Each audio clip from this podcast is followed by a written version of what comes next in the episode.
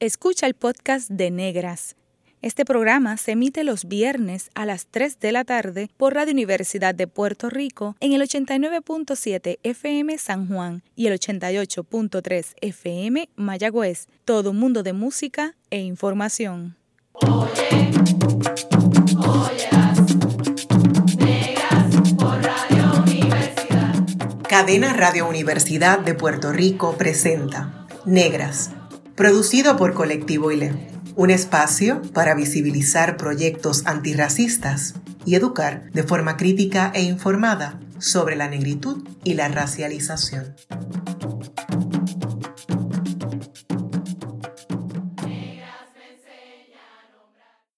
Hoy en Negras les saluda Eda López para conversar sobre la situación que enfrentan nuestros obreros afrodescendientes, enmarcada en este primero de mayo, Día del Trabajo.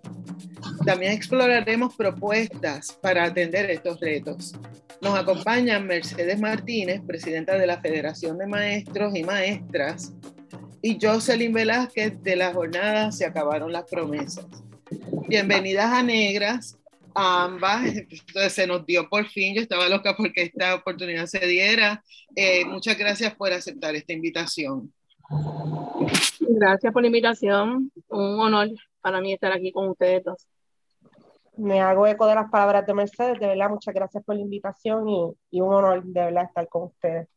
Pues muchas gracias. Queríamos tenerlas desde hacía mucho tiempo. Y comienzo eh, visibilizando que sus rostros y su, y su valentía eh, son reconocidas en muchas, en muchas luchas, no solo en la magisterial, no es solo en lo que tiene que ver con promesas, sino en otro montón de luchas. Entonces, ¿cómo describe cada una qué es lo que hacen desde su activismo? Pues yo creo que un poco lo que el trabajo que hacemos desde la jornada Sacaron las Promesas es tratar de vincular las luchas. Uno de los retos grandes que tenemos como, como sociedad es que a veces las temáticas sociales que vivimos son tantas, son tan fuertes, tan extremas, que las, denuncias se van quedando como en, parcelas, como caparte, sindical, ambiental, eh, la lucha feminista, la comunidad LGBTQ, la lucha antirracista. Y un poco lo que nosotros eh, intentamos hacer desde nuestro trabajo político es unirlas, que la gente vea un hilo conductor y que la gente entienda que no son luchas aparte, sino que forman parte de un todo, que es nuestro problema colonial, que es el problema del capitalismo, que es el problema de la economía, que todos esos asuntos, el tema racista, el tema feminista, todos están vinculados y son una sola lucha y que necesitamos unirnos en torno a todas esas luchas haciéndolas una. Pues mira, en el caso nuestro, en la Federación de Maestros, coincido plenamente en lo que dice la compañera Jocelyn, por eso en el caso de, nuestro gremio, la lucha está coordinada con múltiples sectores, no solamente de la clase obrera, sino sectores de las comunidades, sectores ambientalistas, sectores feministas, organizaciones políticas, porque como bien dice Jocelyn, la lucha es un todo dividido en muchas partes. Y a esos efectos, la Federación de Maestros y diferentes sindicatos, que son sindicatos clasistas, ¿verdad? tenemos un proyecto que se llama las propuestas de un plan de país, de cuál es el país que queremos, cuál es el país que queremos transformar. Obviamente, si queremos trabajar el problema de raíz, pues tenemos que trabajar y hablar de la colonia, tenemos que hablar de la Junta de Control Fiscal, tenemos que hablar del capitalismo, porque obviamente todos los, todos los problemas o la gran mayoría de ellos eh, provienen de, de, esas particularidades y por eso tratamos de darle como sindicato una visión clasista a nuestros miembros, por eso trabajamos muy arduamente con la formación sindical de nuestros cuadros a través de las escuelas sindicales, por eso trabajamos con otros sectores, porque es lo que hablamos en muchas ocasiones, hay que trascender de la lucha gremial a la lucha colectiva por el país que merecemos, porque si no seguimos poniéndole parcho a las situaciones, pero no trabajamos con trabajar, ¿verdad? con arrancar este problema de raíz para tener el, el derecho a la vida digna que merecemos. ¿Cómo entonces ustedes asumen la lucha desde, desde el plano personal? ¿Cómo ustedes dicen, me voy a insertar a trabajar por esto, por esto y por esto? En mi caso personal, yo vengo de una, de una, ¿verdad? De una familia muy pobre del área céntrica de la isla. Este, Así que desde muy jovencita vi mucha necesidad, mucha miseria a mi alrededor. Eh, y de alguna manera me criaron con la, visión de que, ¿verdad? Anexarnos a los Estados Unidos era la única forma de que la gente saliera de, esos ciclos de, miseria que había a nuestro alrededor. Eh, yo llego a la universidad queriendo ser maestra, soñando, ¿verdad?, con ayudar al país desde el magisterio, pero pues las circunstancias precisamente de la precariedad eh, me llevaron a diferentes, diferentes luchas, entre ellos la universitaria, y en ese momento fue que de alguna manera yo hice un compromiso conmigo misma, con mi país de alguna manera, y decidí que mi norte, ¿verdad?, era entregar mi, mi existencia a la lucha por, por las causas en las que yo creo, y en esa en esa senda he estado por los últimos 17 años de mi vida eh, y con la convicción de, no, de nunca separarme de ella porque definitivamente es el espacio que le da esperanza de alegría, más allá de, lo, de lo colectivo, individualmente, hacer algo, aunque a veces no siempre se logre la totalidad, es esperanza y es alegría para el espíritu. Así que un poco yo lo canalizo de esa forma. En, mi caso, yo, igual que Jocelyn, yo, mi familia también proviene de un sector pobre, ¿verdad? Yo soy nacida y criada en Puerta de Tierra, mi mamá nació y se crió en Puerta de Tierra toda su vida, mi abuela, mis tías, mis primos, eh, éramos de, de Caserío San Antonio y del Falansterio, así que venimos, ¿verdad? venimos de la pobreza y sabemos lo que es, las vicisitudes que se pasan eh, para uno poder superarse en un sistema que no está hecho para la gente pobre, para la gente negra, eh, un sistema discriminatorio, un sistema que viene a explotarnos y a dejarnos en la miseria. Hoy precisamente vemos cómo la gente de Puerta de Tierra está luchando porque los quieren desplazar, los quieren gentrificar y precisamente esos espacios son donde, donde me forjo. A diferencia de ellos, en mi, en mi caso, mi mamá desde muy pequeña, mi mamá vivió lo que vivió Jocelyn. Mi familia era, muchos de ellos eran populares. Este, mi mamá, con su propia conciencia, a los 13 añitos, allá en Caserío, tomaba una guagua, ya me cuenta, para llegar a Río Piedras. De Río Piedras llegaba a Lares y ella, por su cuenta, con su propio análisis, eh, descubrió que ella iba a luchar por la independencia de nuestro país, que era el verdadero camino. Y tuve el ejemplo de mi mamá desde toda la vida, de mi papá, que falleció. Mi papá trabajaba en el periódico de Claridad eh, y yo no recuerdo un momento de mi vida donde no haya habido un piquete desde pequeña. Mami me llevaba a las reuniones de los caucus políticos, me llevaba a los piquetes, me llevaba a las manifestaciones. Precisamente, mami es trabajadora social escolar jubilada ya hace tres años. Fue ella quien me ingresó a la Federación de Maestros.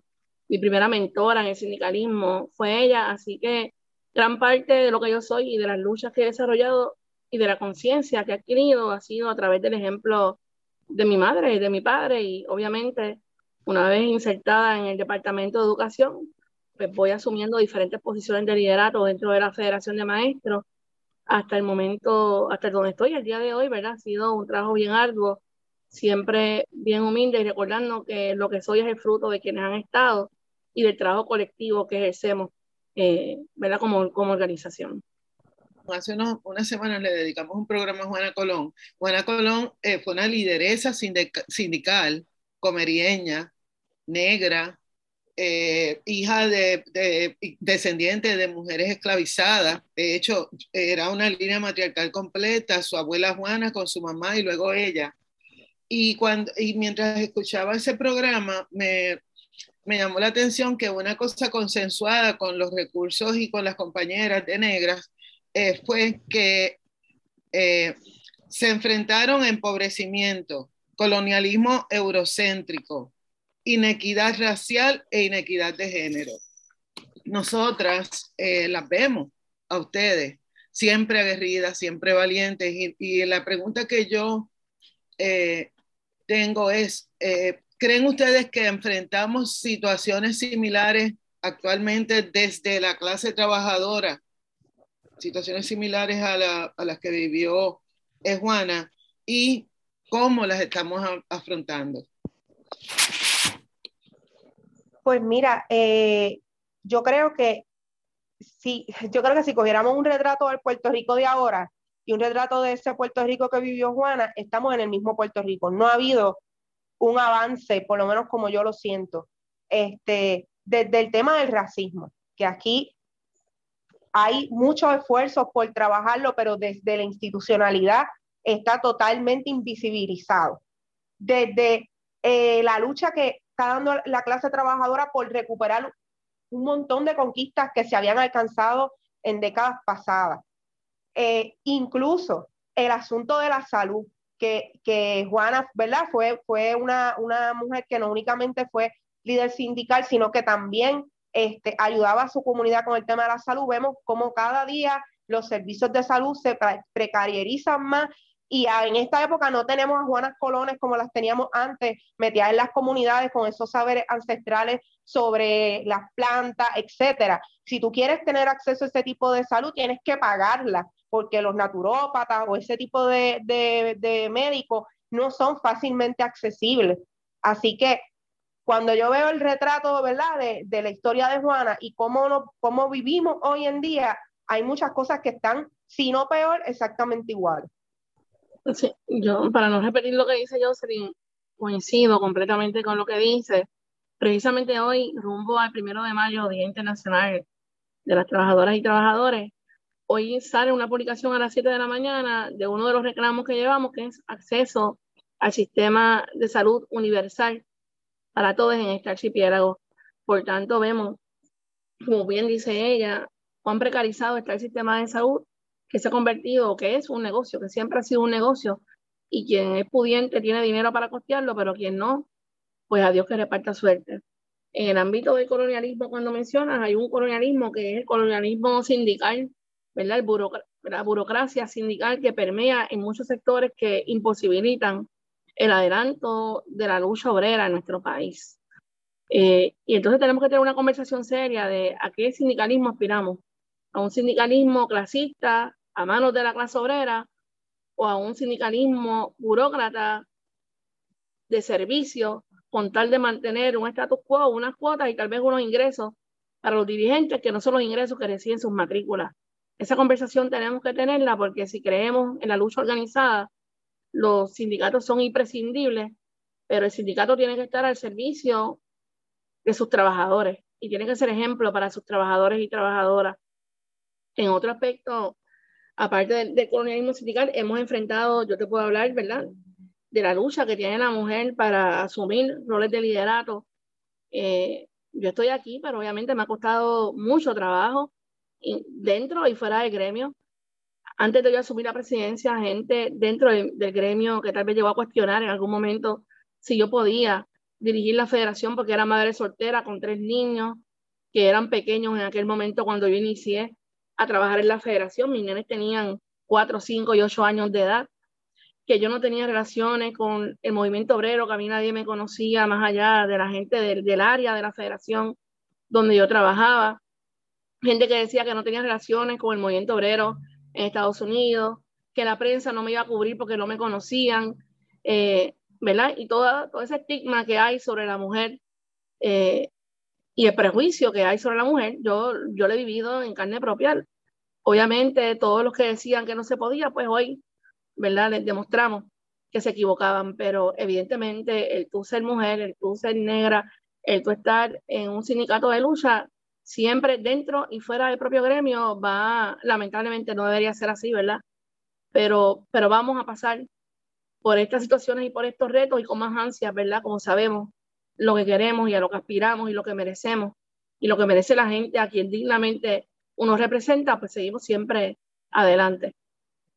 Sobre eso mismo, eh, quiero empezar esta vez con Mercedes.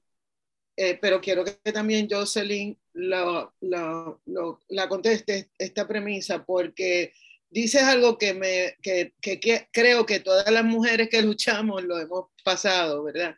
Entonces, lo que me pregunto es, yo recuerdo cuando tú te insertaste como lideresa a nivel de presidencia eh, de la federación, ¿qué hizo cambiarlo todo?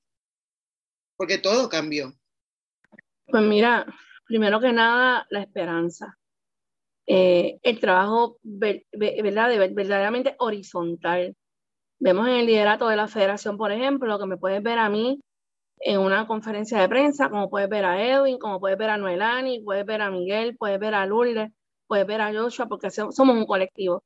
Yo obviamente soy la portavoz nacional, pero somos un colectivo de lideresas y de líderes en la federación que hacemos un trabajo realmente horizontal. Creemos fielmente en la democracia participativa.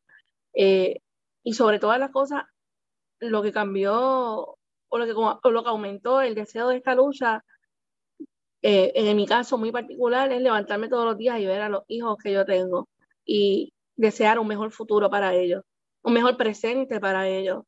Uno sabe que mis hijos están expuestos ahora mismo a un país donde no le garantizan acceso a la salud, acceso a la vivienda, acceso a la educación pública a nivel postsecundario. Es realmente alarmante que van a trabajar dentro de la fuerza laboral hasta el mal remunerado, que no les espera un sistema de retiro si trabajan en el gobierno central o en el magisterio. Y definitivamente este plan de ajuste de la deuda atropellado, dictatorial, colonial, eh, que es una agresión completa contra el pueblo de Puerto Rico, en donde debe abrir los ojos para luchar todos los días por lo que merecen nuestras crías, por lo que merecen nuestros niños, nuestras niñas, nuestros jóvenes, por lo que merecen nuestros ancianos, después de darle toda la vida a un país trabajando y cómo le pagan. Así que la esperanza de que otro país es posible, la esperanza de que colectivamente podemos alcanzar logros, la alegría de celebrar pequeñas victorias para seguir. Nosotros somos parte de un proyecto de rescate de escuela en Baja hace tres años, donde yo llego todos los sábados y puedo llegar compungida por las situaciones que, agobian a la clase obrera, por ejemplo, en el magisterio, con lo de retiro, y llegar y entrar y ver esas, esas niñas y esos niños sonrientes, cantando con sus maestros y sus maestras, llegar y ver una reunión de la comunidad, una reunión del ambiente, en defensa del medio ambiente, que ese espacio, realmente la Escuela de la Comunidad ahora es un centro comunitario de reunión de toda la comunidad para de ahí conspirar en forma positiva para luchar por el país que merecemos. Y esos espacios, eh, que no son pequeños, pero a veces parecen pequeños, nos dan una alegría inmensa para seguir luchando, porque si no tenemos alegría, si no tenemos esperanza, el trabajo es bien arduo y bien fuerte. Así que hay que abrazar esos momentos y saber que eso lo podemos multiplicar y tenemos que sobre todo tener fe o esperanza, diría yo, tenemos que tener esperanza en la clase trabajadora. Tenemos que tener esperanza en que otro mundo es posible y que nos corresponde como dirigentes llegar a nuestros compañeros, pero no somos mesías, llegar a nuestros compañeros y compañeras para escucharles, para saber cuáles son sus propuestas, para colectivamente trabajar en conjunto por el país que nosotros merecemos. Y, y, eso nos motiva a todos los días, la esperanza de que otro país es posible y que no es el país que vamos a construir, es el que estamos construyendo desde diferentes espacios, a través de toda la isla, diferentes sectores, que estamos logrando ya ese país. Así que es cuestión de, de mirar al lado y ver esos proyectos hermosos que hay a través de la isla en este por 35 y ver que esa realidad que esa necesidad que tenemos es más que tangible. ¿Qué pasó que, que Jocelyn asumió esa, con esa valentía, esa portavocía? ¿Qué, qué te llevó a hacer eso? Pues mira, eh, honestamente, eh, como te dije antes, yo no, no, vengo de una familia con activismo político ni nada por el estilo. Este, de hecho, eh, a mi familia es algo que le ha, le ha pesado mucho este, el hecho de que le, le pesó mucho que no, que no le saliera PNP y le pesó más que, que asumiera ese rol de portavocía, realmente fue por la necesidad del colectivo. Eh, hubo un momento en el que habían varias portavoces compañeras mujeres, este, ellas tuvieron que abandonar ese trabajo de portavocía, sobre todo por eh, el asunto de la represión que se dio en determinado momento. Y nosotros en la jornada teníamos bien claro que tenía que haber una portavocía femenina, que no podía haber solamente un, portavoz hombre, este, sobre todo porque en ese momento el compañero que ejercía esa portavocía era muy conocido a nivel nacional, este, se expresa muy bien y eh, es muy bueno en ese, en ese rol, pero nosotros llegamos a la conclusión de que necesitábamos un contrapeso, este, que no fuera solamente una figura masculina, y en ese momento eh, algunas compañeras que me habían visto asumir pequeñas, muy limitadas portavocías en, en el trabajo, me dijeron, pensamos que tú debes asumirlo, lo has hecho bien y puedes hacerlo, ¿verdad? Efectivamente en un futuro. Y uh, pues a falta de alguien más, pues yo este, decidí entonces asumir ese rol. Pero tradicionalmente, pues no era una posición en la que yo me viera este, trabajando. Yo siempre he sido soldado de filas, ¿verdad? Este, y me gusta más el trabajo de base y menos visible, pero pues en la lucha uno tiene que a veces asumir el rol que la lucha te pide y no el que tú quieres. Recuerdo también que las primeras convocatorias no iba mucha gente incluso que la respuesta de la gente a veces era en repudio o echándoles la culpa o siempre lo que dicen siempre el nene asmático. Eh, pero esas luchas, esas, esas manifestaciones fueron poblándose de más gente y fueron diversificando los rostros que estaban ahí. Y vimos más mujeres, y vimos más gente negra, y vimos más gente con diversidad funcional y con personas muy diversas. Entonces, eh, ¿Qué les, ¿Qué les dijo en aquel momento cuando la fila era bien corta? ¿Qué les dijo? Tengo que persistir. ¿Qué las llevó a persistir? Yo soy maestra de historia y uno, cuando uno estudia la historia de, de las naciones y de los procesos políticos, es eh, bien evidente que las cosas no se construyen de un día para otro y que las cosas no pasan eh, eh, por combustión espontánea, sino que hay un proceso y siempre hemos tenido la visión de que es parte del proceso. Cuando la, la, marcha era más pequeña, sabíamos que teníamos que insistir, que darle más duro al tema, que trabajarlo con más profundidad para que la próxima fuéramos más eficientes. Este, que teníamos que ir a las comunidades, que teníamos que ir y repartir ese flyer uno a uno, ir al centro comercial que tal vez no íbamos, este, sacar un megáfono en, en X lugar, eh, hablar con compañeros de otras organizaciones, que por lo menos para nosotros eso es vital, este, buscar espacios de mayor unidad entre los colectivos diversos, desde este, antirracistas, feministas, ambientales, eh, sindicales, que, que, todas esas fuerzas pudieran unirse un poco más. Así que eh, esa visión de que hay que insistir, hay que persistir, es la que nos mantiene todavía, porque siempre hay épocas que la lucha está súper arriba y hay otras épocas donde la cosa baja dramáticamente, pero uno no se puede desanimar, sino que tiene que entender que es parte del proceso, que las luchas se van ganando a pedacitos. Este, y por lo menos esa es la visión, seguir ganando espacio a pedacitos, pero ganándolo. Mira, pues añadiendo lo que dice Jocelyn, coincido nuevamente 100% con lo que la compañera expresa. Eh, la lucha, el proceso de lucha no es lineal, hay su momento altos, sus momentos bajos, pero es importante persistir si queremos prevalecer como clase obrera, si queremos erradicar todos los males de la sociedad, el capitalismo, y queremos luchar por un país independiente, el socialismo, pues tenemos entonces que persistir. En el caso de la clase trabajadora, a mí me llena de orgullo, yo siento que es un privilegio ser la presidenta de la Federación de Maestras y Maestros de Puerto Rico, eh, porque he tenido la oportunidad de conocer demasiada de muchas personas, al magisterio, personas de organizaciones políticas, comunitarias, feministas, antirracistas, etcétera, etcétera. Ha sido un privilegio construir con tanta diversidad la gente del mundo artístico, el mundo de artistas y tal, de papel machete, los compañeros de la jornada, de comedores sociales, de grupos ambientalistas, tobajeños, que juntos luchamos por un mejor Puerto Rico. Eh, obviamente, nada, si algo me ha enseñado tantos años en, el magisterio y en el sindicalismo, es que nada, pero absolutamente nada, reemplaza el contacto directo con la gente. De que tú tienes que ir a las escuelas, tienes que hablar con tus representados, tienes que hablar con las comunidades, tienes que centrarte en las luchas comunitarias que se dan en las escuelas, porque la escuela es el espacio de conglomeración de la comunidad en el momento que asumí la presidencia, en 2015, ya estaba en vigor y para mí ha sido lo más fuerte, te diría yo, lo más fuerte junto a lo de retiro ahora, los dos momentos más fuertes para mí han sido el cierre masivo de escuelas. Y en ese cierre masivo de escuelas hicimos alianzas con demasiada gente, porque el gobierno astutamente anunciaba el cierre de escuelas de forma masiva una semana antes de que cerrara el semestre y anunciaba que iba a cerrar 300 escuelas de momento para que la gente no se pudiera organizar.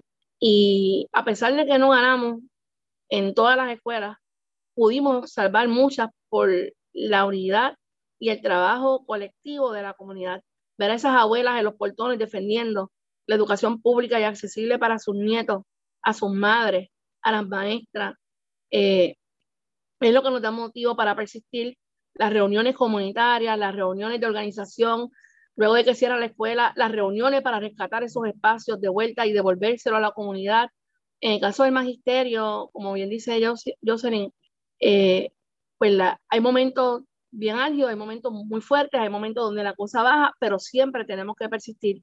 Esta marcha, el magisterio este, este año, por ejemplo, dio cátedra de dignidad y de lucha estos primeros meses, tres meses consecutivos en la calle, militantemente, donde miles de maestros estuvieron en la calle, siendo el, 9 de febrero la marcha de 40.000 docentes y sus familiares y compañeros aliados de diferentes organizaciones, la más grande en la última década en el sector del magisterio nada más, o sea, en el sector magisterial, y eso es algo grande, eso no ocurrió por osmosis, ese es el fruto del trabajo de base que se ha venido haciendo por muchos años en las escuelas, particularmente hablando sobre este tema de retiro, que es el que, nos tocaba. Así que hay que creer en la gente y aunque uno vea, mira, no responden ahora, mira, hay que seguir, porque cuando llegue el momento y cuando estén listos, la gente va a responder. Y si creemos en otro país y si luchamos por otro país, pues obviamente rendirse no es una alternativa. Gracias a ambas. Yo tengo una pregunta eh, que me, que me preocupa, ¿verdad? Desde hace tiempo. ¿Cómo entonces insertamos el género, el antirracismo y la descolonización o la decolonialidad en nuestros espacios de lucha? Bueno, este, yo pienso que el primer paso es cambiar el discurso eh, al interior de nuestras organizaciones. Y a lo que me refiero es a que la narrativa con la que nos han criado, ¿verdad? Que viene desde nuestra formación en las escuelas, desde nuestra convivencia social en la calle, nos ha hecho creer, ¿verdad? Que en Puerto Rico hay esta cosa, el embeleco de la mezcla de las tres razas y, y de alguna manera pues no hay ninguna raza porque, porque todos somos esa cosa nueva que, que surgió, ¿verdad? Por combustión espontánea, que fue el puertorriqueño. Este, y yo creo que eso, eso, ese discurso, que es bastante nacionalista hasta cierto punto, está bien intronizado en la memoria, ¿verdad? En la, en la memoria colectiva de nuestro pueblo. Así que el primer paso es al interior de nuestras organizaciones romper con ese discurso y aceptar que Puerto Rico es un país, como lo hablábamos hace unos días unos compañeros, de múltiples razas, en donde habemos personas este, negras, donde habemos personas eh, descendientes de, indios, donde habemos personas de origen blanco, pero no necesariamente europeo, este, que hay una pluralidad, ¿verdad?, de razas en nuestro país y que todas tenemos que tener un espacio en, en, el discurso nacional y que esa narrativa con la que nos criaron es un disparate. Así que yo creo que al interior de nuestras organizaciones romper con, eso, con ese discurso tradicional es un primer paso y el segundo es garantizar los espacios. Eh, nosotros por lo menos en la jornada lo vemos así y por eso hemos sido bien insistentes en que tiene que haber portavocía femenina, en que tiene que haber presencia de compañeras y compañeros y compañeras, que tiene que haber inmigrantes, que tiene que haber pluralidad de voces, eh, para que esa visión se pueda no solamente decir con palabras, sino que se pueda ver con hechos, con realidades. Este, y por lo menos pienso que esas son cosas para iniciar, porque la realidad es que el proceso es bien complicado. Yo lo digo en mi, en mi experiencia personal, yo he tenido que vivir, yo sé que yo no soy una persona blanca, yo fenotípicamente no soy una persona blanca, pero tampoco soy una persona fenotípicamente negra aunque sí tengo, ¿verdad? Tengo familiares eh, negras, negres en mi, en mi desarrollo, eh, pero ha sido también un proceso para mí, tal vez entender que tal vez mi, mi, ascendencia es más cercana a lo que son los indios, desde el lugar donde me crié, Maricao, que es un lugar que históricamente ha tenido una presencia, ver a mis padres, ver ¿verdad? Su, su fisionomía, identificarme con ese, con ese sector que nos dijeron en la historia que se murió, que no existe. Este, y eso ha sido, por lo menos para mí, un proceso. Eh, pero también hay otros retos. eh, una de las cosas más difíciles que por lo menos a mí me ha tocado, y Mercedes lo decía, el asunto de la prensa. La prensa es horrible eh, para bregar con las mujeres. En muchas ocasiones yo he estado en, en, conferencias de prensa donde literalmente me han dicho que no me van a entrevistar, aunque yo sea la portavoz de la actividad. Y la prensa frontalmente, mujeres, que es lo que más choca, te dicen, no, en esta actividad aquí nosotros no te vamos a entrevistar a ti. Y cuando hemos insistido, lo que han hecho es que han grabado y después han editado y cortado el pedazo en el que salgo yo. Así que son, son muchos retos. Yo no sé cómo afrontarlos todos. Yo creo que no hay una receta perfecta, pero hay pequeños pasos iniciales para ir desenmarañando este desastre que nos, han, que nos ha dado el coloniaje, que nos ha dejado el racismo, que nos ha dejado el patriarcado. No sé si con eso, ¿verdad? Aporto, porque son temas bien complejos, pero trato de, dar un granito de, arena, si se le puede llamar. Sí, bueno, una de las cosas que visibilizo de lo que tú nos estás diciendo es que hay que sentarse a dialogar. Eh, sin diálogo no vamos a poder avanzar. ¿Y tú, Mercedes? Pues mira, para no repetir lo que dice Jocelyn, le añadiría, eh, obviamente, evidentemente, en el Departamento de Educación hay mucho trabajo que hacer. ¿Verdad? El país completo pasa por las escuelas públicas, así que hay un trabajo educativo, antirracista, con un currículo con perspectiva de género que hay que trabajar en todos los grados, en todos los niveles, en todas las materias de forma integrada y holística en el Departamento de Educación. Así que si nosotros logramos que el departamento atienda, ya hubo un comité que trabajó un currículo con perspectiva de género hace siete, años atrás, la rueda está hecha ya, no hay que volverla a hacer. Comité de expertos y de expertas que conocen el tema, que dominan el tema, que trabajaron el currículo, pues vamos a implementarlo. El currículo antirracista, ahora mismo, hace como un año, había unos compañeros y compañeras que estaban trabajando sobre el mismo. Eh, compañeros federados que estaban muy preocupados con la situación. Por tanto, tenemos que insertar este tema en nuestras escuelas. Tenemos que llegar a la niñez, tenemos que llegar a la juventud, para cuando sean adultos, obviamente, no se replique esto en los espacios de trabajo. Así que el magisterio de Puerto Rico tiene una gran encomienda, pero para que el magisterio lo logre, tenemos que trabajar con las mentes del magisterio también. ¿verdad? Muchas de las mentes del magisterio están colonizadas y hay que trabajar con nuestros compañeros que tal vez no, no, dominan, no entienden, eh, tienen mm, basta o mala información. Tenemos unos partidos en el gobierno o un partido particular sobre todo que lo que vislumbres odio eh, a la gente que es diversa. Por tanto, hay demasiado trabajo que hacer dentro del espacio educativo y a nosotros como educadores es a quien nos corresponde ese trabajo, insistir en esa política pública, a los dirigentes, insistir sobre la misma para que sea una realidad. Si eso se logra en el Departamento de Educación, definitivamente vamos a lograr grandes cosas en nuestro país. Gracias a ambas y en breve regresamos a Negras, donde continuaremos hablando con Jocelyn y con Mercedes sobre la situación eh, enmarcada en el Día del Trabajo, el primero de mayo. No se retiren, regresemos a Radio Universidad. La clase de historia que no nos contaron, Está escuchando el podcast de Negras. Este programa se emite los viernes a las 3 de la tarde por Radio Universidad de Puerto Rico en el 89.7 FM San Juan y el 88.3 FM Mayagüez. Todo mundo de música e información. Usted está escuchando a Negras, inspiradas en las grandezas de nuestras ancestras. Les saluda Eda López. Hoy converso con Mercedes Martínez y Jocelyn Velázquez sobre obreros en Puerto Rico y, quienes sostienen a Puerto Rico, eh, sea con trabajo remunerado o no. La situación que enfrentamos fue, ha sido predicha durante muchas, muchas décadas, pero nada más cogiendo los últimos 10 años, sabemos que hubo mucha, mucha predicción de lo que íbamos a enfrentar eh, particularmente después de la promesa, de cómo se ha ido eh, desmoronando el modelo que nos decían que teníamos. Entonces, eh, me lleva a recordar las protestas aquellas del verano del 2019 y otras protestas como la de Luma, etcétera, que vemos tanta gente que no está conectada con los sindicatos y con espacios de lucha, ¿verdad? y, y que llegan y aparecen. ¿Qué es lo que ha pasado? ¿Qué cambió? Eh, yo pienso que son muchos, las cosas sean por múltiples factores, nunca es por uno nada más.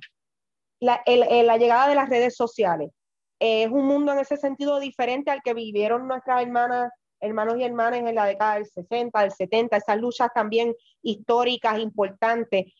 antes había que irse, ¿verdad?, a, a repartirle a los carros, ir casa por casa.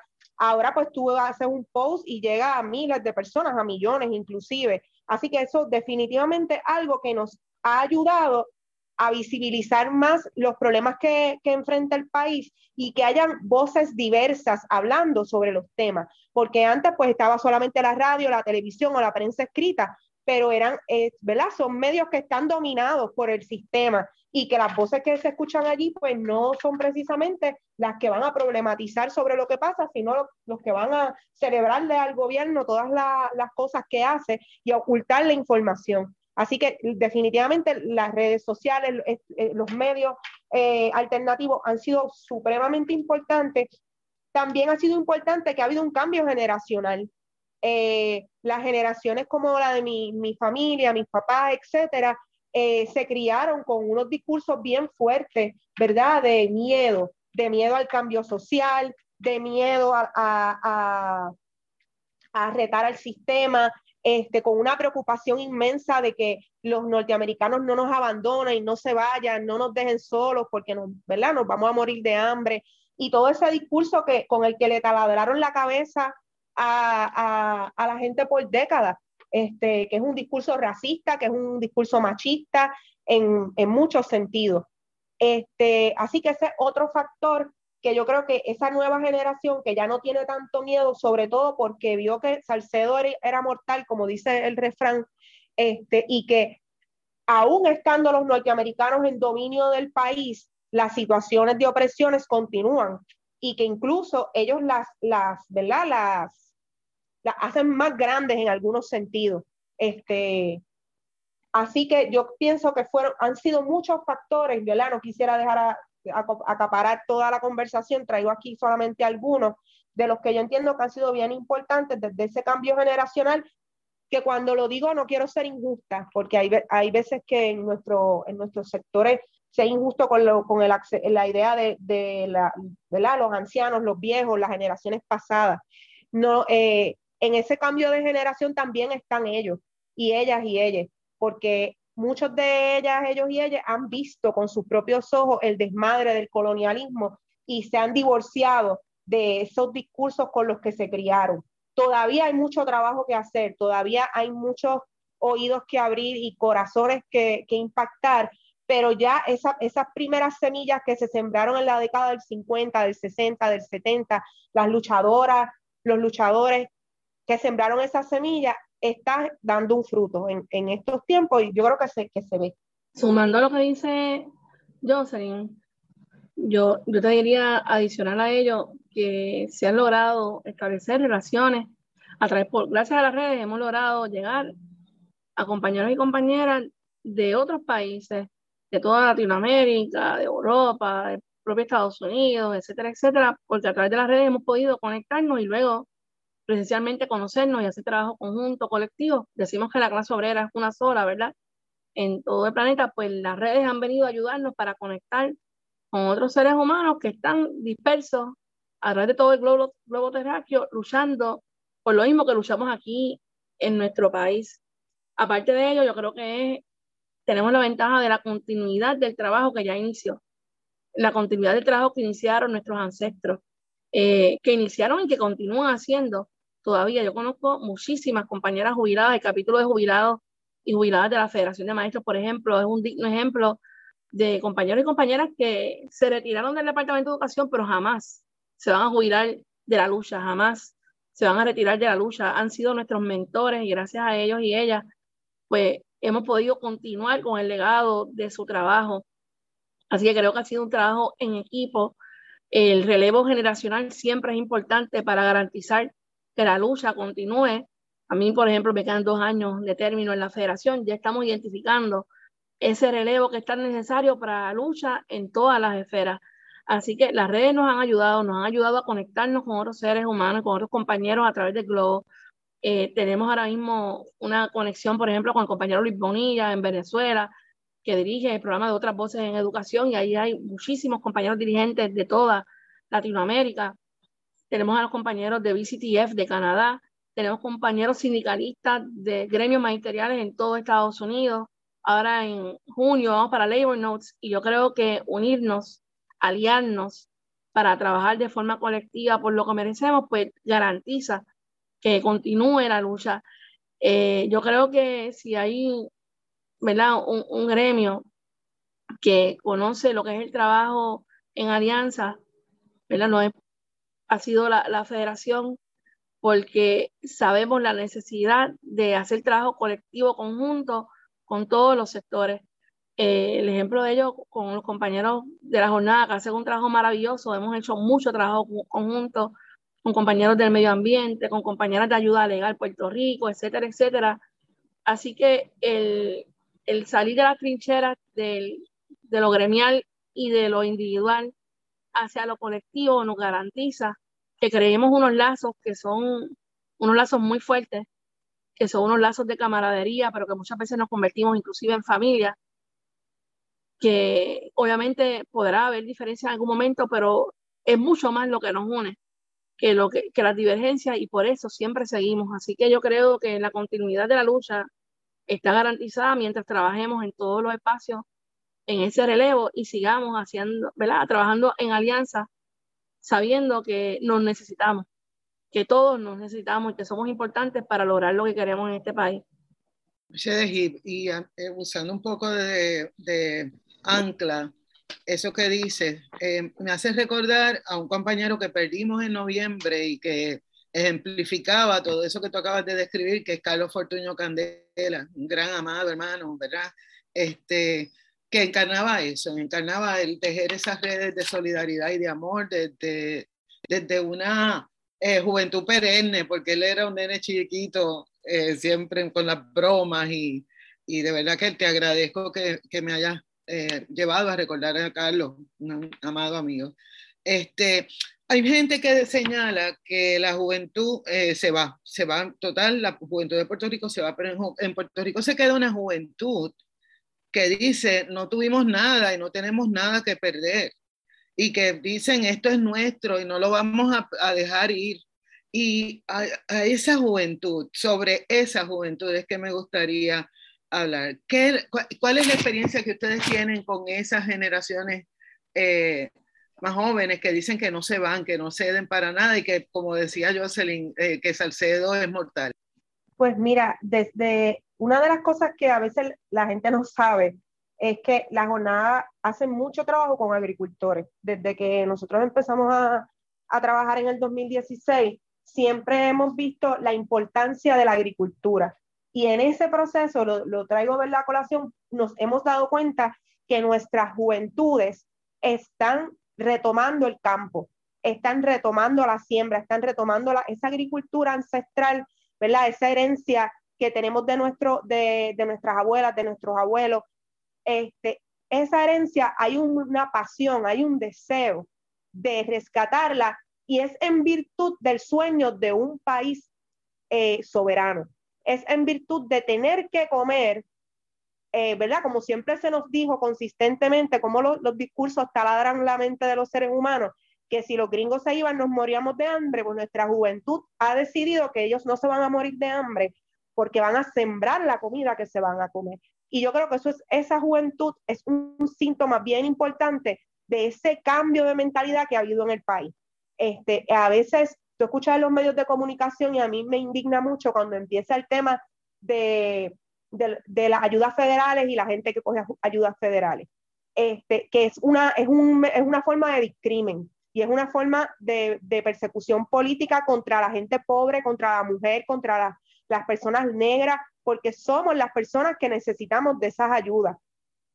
Pero eh, estas juventudes que se levantan se están divorciando de esos discursos y están generando su propia economía, sus propias capacidades para poder salir de esos ciclos de dependencia.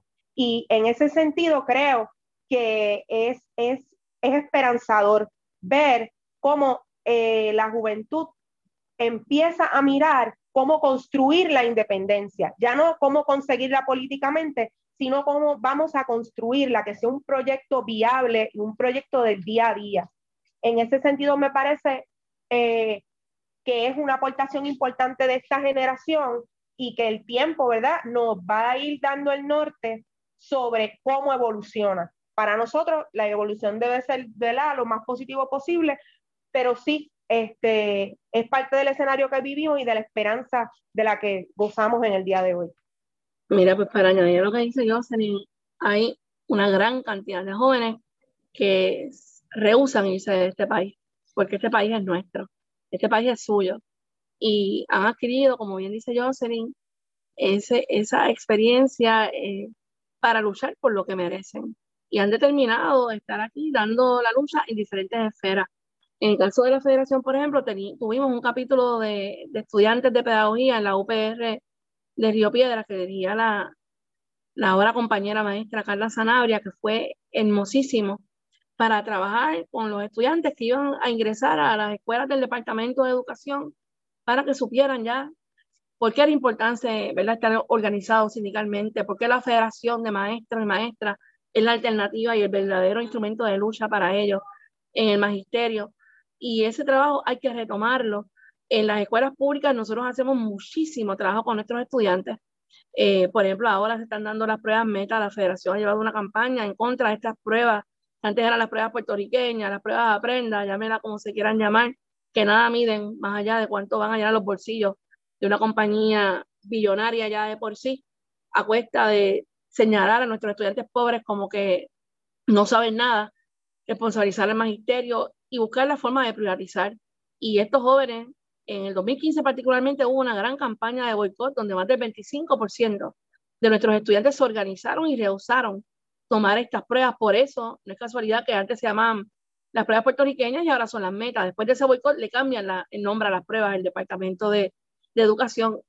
En el proceso de cierre de escuelas, ver a nuestros estudiantes en los portones defendiendo su plantel, cuando se quieren llevar un equipo de maestros o maestras, a los estudiantes defendiendo a, sus, a sus docentes frente a las escuelas, en las regiones educativas.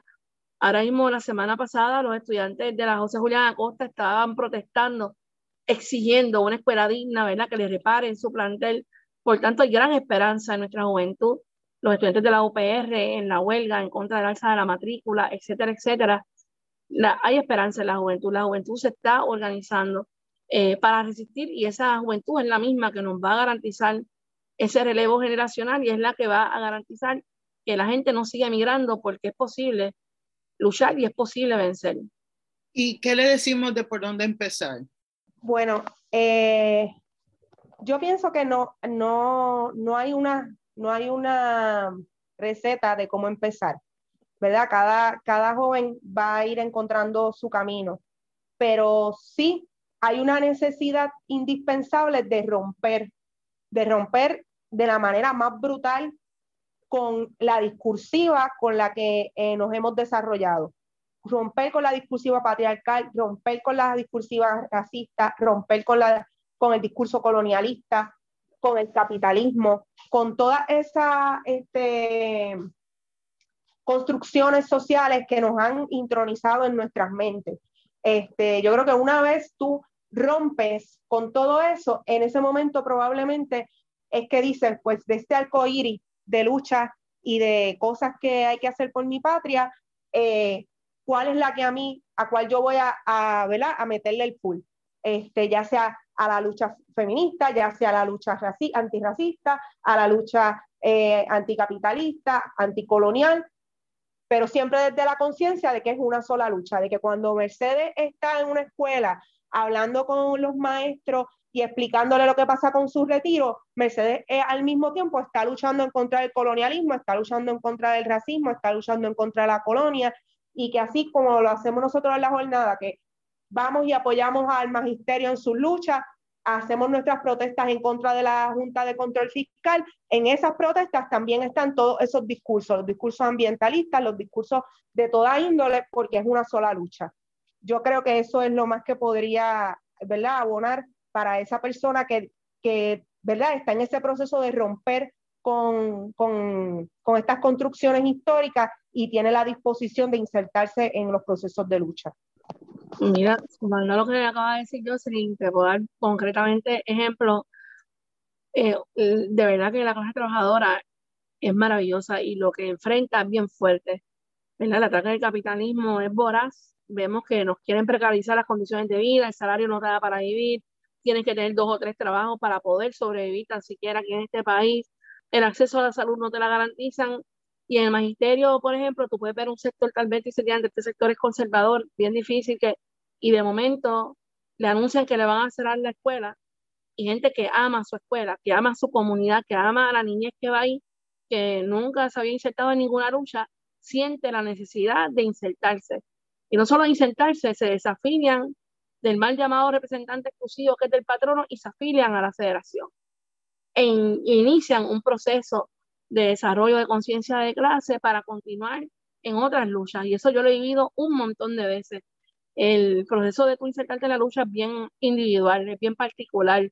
Eh, como bien dice Jocelyn, son las circunstancias, es el momento, es quien llegó, es lo que tú has vivido, pero en algún momento le va a tocar. Y a nosotros como dirigentes nos corresponde apoyarle. En el caso de la juventud hay que erradicar también el paternalismo, decir a los jóvenes, esto es así, esto no es así, que cada cual pase su proceso, que es su lucha, que vamos a dejarles a ellos que determinen cómo lo van a hacer, ellos tienen la capacidad y nosotros si necesitan nuestro apoyo, eh, pues ahí estamos para apoyarles, pero dejemos, ¿verdad? Que la gente, cada proceso es bien íntimo, individual, de cómo insertarse, pero la necesidad, la precariedad, las propias condiciones que genera el sistema son los mismos motivos muchas veces que logra que la gente cree conciencia y que la gente desee luchar porque sabe que merece algo mejor y si no lucha, pues no lo va a conseguir. Gracias a ambas. Y pues ya estamos casi al final de nuestro programa, pero eh, pregunto, Mercedes, ¿con qué sueña? Mira, qué bueno que me llamaste primero porque se me olvidaba decirte algo que no quería dejarlo pasar desapercibido. Mensaje. estamos parece conectadas porque mencionaste ahorita al compañero Carlos Fortuño y anoche mismo estaba escribiendo yo de él. La falta inmensa, bueno, tocaste mi fibra con, con esos comentarios, la falta inmensa que, que nos hace en la federación. Carlos era un excelente comunicador, era un compañero, un camarada que tú lo podías llamar en cualquier momento para pedirle algún consejo, mira, está ocurriendo esto en la clase obrera, que Carlos era multifacético era mi amigo sobre todas las cosas y para la federación desde su muerte en noviembre ha sido una gran pérdida.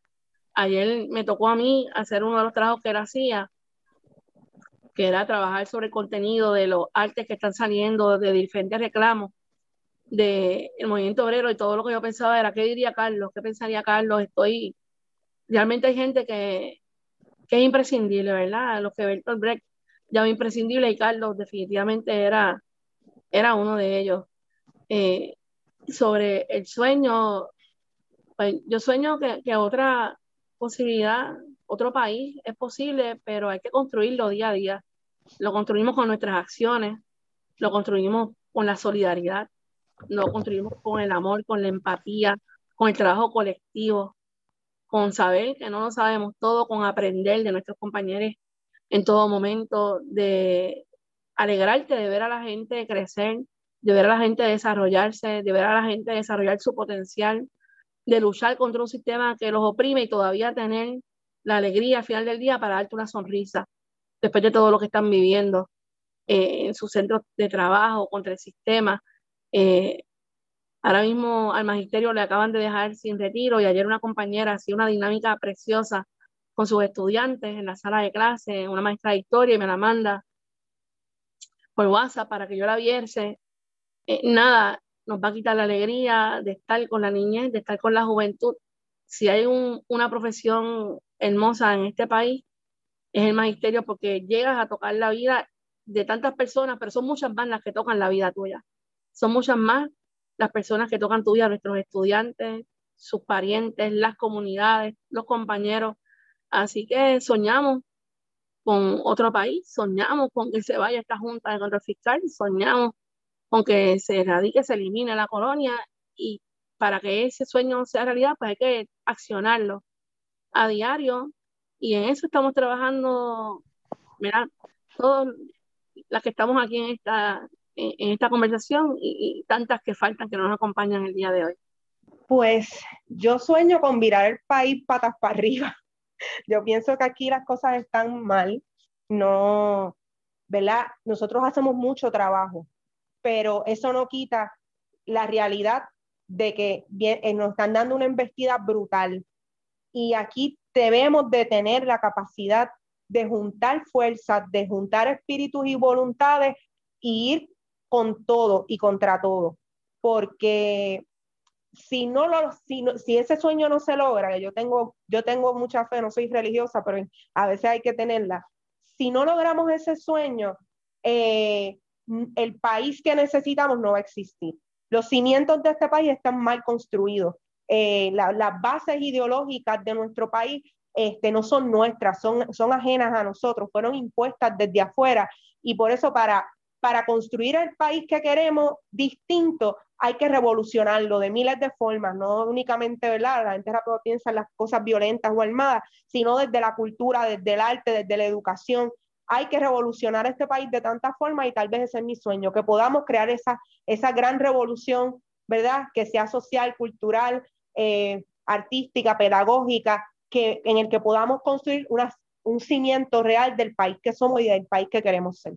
Yo no tengo cómo expresar el agradecimiento que les tenemos a ustedes dos por estar disponibles y por esta rica conversación y visibilizar tantas cosas que a veces eh, no se traen a las conversaciones. Eh, si usted conoce a una mujer negra cuya vida debe ser visibilizada y reconocida ampliamente, por favor, comuníquese con nuestras cuentas en las redes, en Instagram, en Facebook, de Colectivo ILE. Como siempre, agradecemos al personal técnico de Radio Universidad por su apoyo en esta edición de Negras. No olviden sintonizar a Negras el próximo viernes a las 3 de la tarde por Cadenas Radio Universidad. Cadenas Radio Universidad de Puerto Rico y Colectivo ILE presentaron Negras, asumiendo nuestro justo rol como forjadoras de cambio. Acaba de escuchar el podcast de Negras. Le invitamos a que nos sintonice los viernes a las 3 de la tarde por Radio Universidad de Puerto Rico en el 89.7 FM San Juan y el 88.3 FM Mayagüez. Todo un mundo de música e información.